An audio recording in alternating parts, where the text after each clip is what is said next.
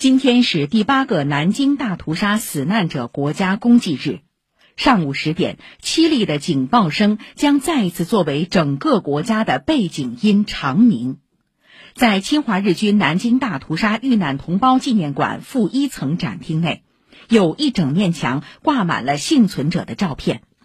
每位在世在册幸存者的照片后，都有一盏灯照亮。当幸存者离世后，灯光就会熄灭。二零二一年又有十一张面孔由明转暗，目前登记在册的在世幸存者仅剩六十一人，平均年龄超过九十岁。国盛则民强，国弱则民残。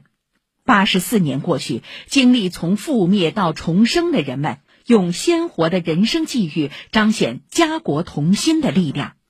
最近，纪念馆将2019年至2021年间积累下的22万1939条纸质留言进行电子化和数据分析，结果出人意料，“和平”一词出现频率远高于仇恨。纪念馆馆长张建军说：“以国之名祭奠死难者的目的，不是要延续仇恨，而是唤起每一个善良的人对和平的向往和坚守。”历史是最好的教科书，也是最好的清醒剂。今天上午，来自江苏、重庆、云南等八省市的三十多所小学的学生们，将通过网络云课堂共上一堂主题班会课，一同诵读《和平宣言》，一同看国家公祭仪式。为满足广大市民缅怀的需求，上海四行仓库抗战纪念馆在今天将照常对外开放。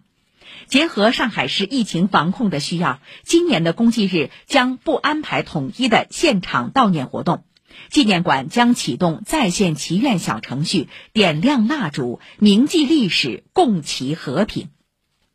上海淞沪抗战纪念馆将于上午十点在胜利广场举行现场悼念活动。